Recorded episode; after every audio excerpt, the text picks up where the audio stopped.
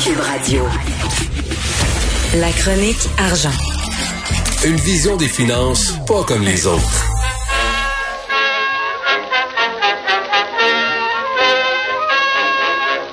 Katie, Katie was baseball mad, had the fever and had it bad. Just to root for the hometown crew every Sue. Katie Blue. Eh boy, ça, ça nous amène, là, hein? Et ça nous amène les années 20 quasiment à Yves Daou. Ouais, mais c'est pas moi qui ai mis ça, là. Écoute, ça fait jaser en maudit le stade de baseball, là. Euh, Il y a beaucoup de gens qui disent, voyons donc, pourquoi on mettrait de l'argent là-dedans? Ce sont des millionnaires, les Bronfman. Euh, Richard, c'est ce qui est assez surprenant. Je veux juste te rappeler là, que c'est le Journal de Montréal, le Journal de Québec, on a sorti ça euh, lundi. Parce qu'en fait, vendredi, on avait identifié que dans le registre des lobbyistes, euh, il y avait le Claridge, euh, donc euh, la fondation du Trust de Charles Brockman, qui avait modifié leur mandat de lobbyiste auprès du gouvernement, y compris d'autres consultants comme EY et, d'autres euh, une autre société de consultants pour demander de, l'argent à l'État pour le fameux stade de baseball. Moi, je suis pas sûr qu'ils voulaient sortir eux autres publiquement sur ça à cette étape-ci, compte tenu de ce avec la pandémie, tout ça. Mais là, ils se sont fait un peu avoir. Ben là, ils n'ont pas eu le choix de sortir. Mais c'est pas eux autres qui ont sorti. Évidemment, celui qui est sorti, ben, c'est nos, nos gouvernements. Or, euh, euh, le, pre- le premier ministre Legault et euh, Pierre Fitzgibbon ont frappé comme un petit coup de circuit. Et là, ils ont vraiment clairement indiqué hier qu'ils sont ouverts euh, clairement à aider le baseball à Montréal. Et donc, euh, puis c'est assez clair, hein? Euh, il le dit là. Nous autres, là, même Pierre Fitzgibbon a dit il n'y a pas un projet que je ne regarde pas. Ma responsabilité pour les Québécois, c'est de regarder tous les projets.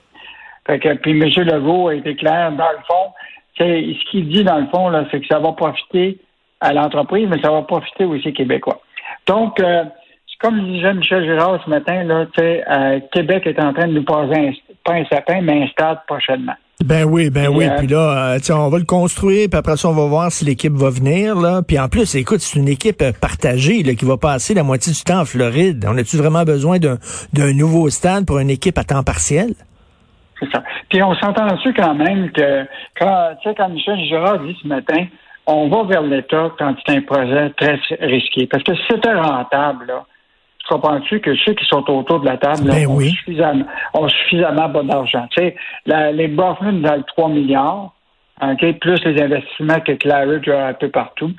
Mitch Garber, euh, qui est passé au, au cash avec euh, quand il a vendu César Entertainment. Euh, tu as quand même Alain Bouchard qui est, qui est relativement riche. Tu Chrétier de Garda qui, qui, qui est pas pauvre non plus. Donc euh, aujourd'hui, quand tu regardes ça, tu te dis ben s'ils le veulent, le stade de baseball, ben qu'ils qu'ils se le payent. Puis euh, il y aura des en fait, il y aura des redevables. Ça veut pas dire que l'État ne peut pas être là, mais peut pas être là en prêt pardonnable. Tu comprends-tu? Puis euh, comme on le fait, puis que là, tout à coup, on n'a aucune garantie que ça va rester là. Puis tu sais, dans le calcul, là, je pense que dans le calcul des retombées, là, je pense que le goût pensait que peut-être tu peux dire ah, ben, les impôts qui vont être payés par les joueurs qui vont être ici pendant 45 jours, 41 jours vont être payés par l'État. Voyons donc. Je pense que les joueurs américains vont vouloir être imposés davantage au Québec? Ben non. qu'ils sont imposés, ben voilà. Ben non, ils sont pas fous. Non, puis en même temps, là, si, tu- si tu te lances un projet comme ça, il faut que tu penses à long terme, à l'avenir. Puis je m'excuse, Yves, je reviens là-dessus, j'en ai parlé un peu plus tôt. Euh, l'avenir, les jeunes, ils sont pas baseball. Les jeunes, ils sont NBA, ils sont basketball, c'est ça qui est hot, ils sont soccer de plus en plus. Baseball, je m'excuse, mais c'est un sport de mon oncle. Mhm. Puis oublie pas, là, je te rappellerai toujours, là, quand tu as un stade, tu as une équipe de baseball, tu as toujours une filière immobilière autour de ça, comme le REM, c'est l'a été, parce que si tu suis le tracé du REM, ben, tu vas avoir du développement immobilier. Et toute la question du bassin Pete, puis Griffintown et les condos, là, tu comprends-tu que ça doit intéresser beaucoup de monde à l'idée de créer un stade. Les gens habitent, euh, tu sais, la, la tour, la tour des, pas des expos, mais au lieu de la tour des Canadiens, la tour des Rays de Montréal. Ben oui. On les appelle des, des Rays de Montréal. Donc, euh, écoute, ça- il va, il va couler beaucoup de, de, de l'eau sur le pont avant que, que ça arrive parce qu'il risque d'avoir des, des contestations sur ce projet-là du, du grand public. Mais moi, je sens qu'il y a quand même une grande volonté politique de de Legault et de Fitzgibbon. Non, mais euh, comme dit M. Fitzgibbon, là, il, il faut qu'il regarde tous les projets. là. Il peut pas dire non. là. Il va regarder les projets pour savoir si effectivement ça peut être rentable. Mais Après ça, on verra quelle, quelle décision il va prendre. D'ailleurs, tu veux revenir sur la générosité d'Investissement Québec? Bon, et là, on a appris ça, euh, c'est notre journaliste euh, euh, Sylvain Larocque. Là, là ce qu'on s'est aperçu, on a parlé de la fameuse politique de rémunération euh, des dirigeants de, de Investissement Québec. Et juste expliquer, là, c'est que les, la rémunération est basée évidemment sur un salaire, mais aussi sur des, des, des bonnies qui vont être liés à leurs résultats financiers. Or, euh, la façon que c'est divisé, tu as Investissement Québec, ses propres fonds d'investissement, mais tu as une autre patente à gosse qu'on appelle là, la fédéra- la fédéra- la- la- le Fonds de développement économique, qui est une espèce de, de petit fonds. Euh, tu sais, ta, ta petite caisse comme tu avais dans, dans- chez toi, là, mais ça, c'est la caisse de, de, de Fitzgibbon, qui est plein d'argent là-dedans. Et ça, c'est tous les projets très risqués de, prêts, de subventions, tout ça.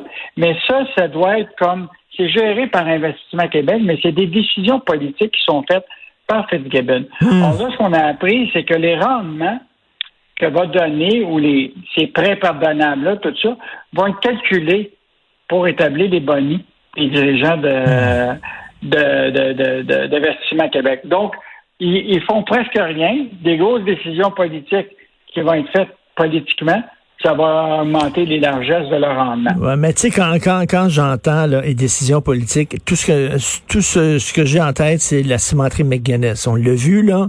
euh, le gouvernement marois a donné le feu vert à ça. Pourquoi? Pour avoir des votes dans, dans la région de la Gaspésie. Puis là, regarde ce que ça a donné. Que finalement, c'était c'est un trou sans fond. Donc, euh, c'est bien beau, là, euh, tu sais, de donner de l'argent pour avoir des votes dans certaines régions. C'est pas génial, ça. Oui, puis ça, c'est que, mettons, euh, quelqu'un qui est un dirigeant de l'Investissement Québec, là, lui, c'est pas lui qui assume les risques. Tu comprends-tu? Les risques Ben vont oui. être par les Québécois. Fait que Ben lui, oui. il dit, moi, je, je présente un projet de 150 millions pour faire venir 450 jobs ici. Ça fait partie de mes projets. Tu comprends-tu? Puis je vais avoir un bonus. Il y a ça. Il va avoir un bonus, mais la réalité, c'est que ne crée pas les jobs. Ça fait, ça, il quitte le, le Québec après deux ans, tout ça, mais il va avoir eu son boni. Puis c'est pas le, le gouvernement qui va aller lui demander son boni plus tard. Eh, c'est une sacrée bonne histoire, ça, c'est vrai. Là. Je présente le projet, s'il se plante, je m'en fous, c'est pas de mes affaires, c'est l'argent du public. Moi, j'ai mon boni à la fin de l'année. Ah. Écoute, là, ça, ça, je te dis, là, ça, Investissement Québec, là, ça va être la banque de l'État qui va euh, qui va devoir être surveillée parce que c'est par là que va passer l'argent des Québécois. Puis tu sais, toute la, la, la, la question de la comptabilité, la transparence de ces deals-là, de prêts, là, c'est tellement caché. Ils veulent nous rien nous dévoiler. Ils disent tout le temps la même affaire. Ah, c'est confidentiel, ça Ben implique oui. des entreprises privées. Mais ça implique des fonds publics. ben oui, ça là, implique, ben oui, ça implique nos impôts, ça implique nos taxes, ça, ça implique notre argent. On a-tu le droit de savoir?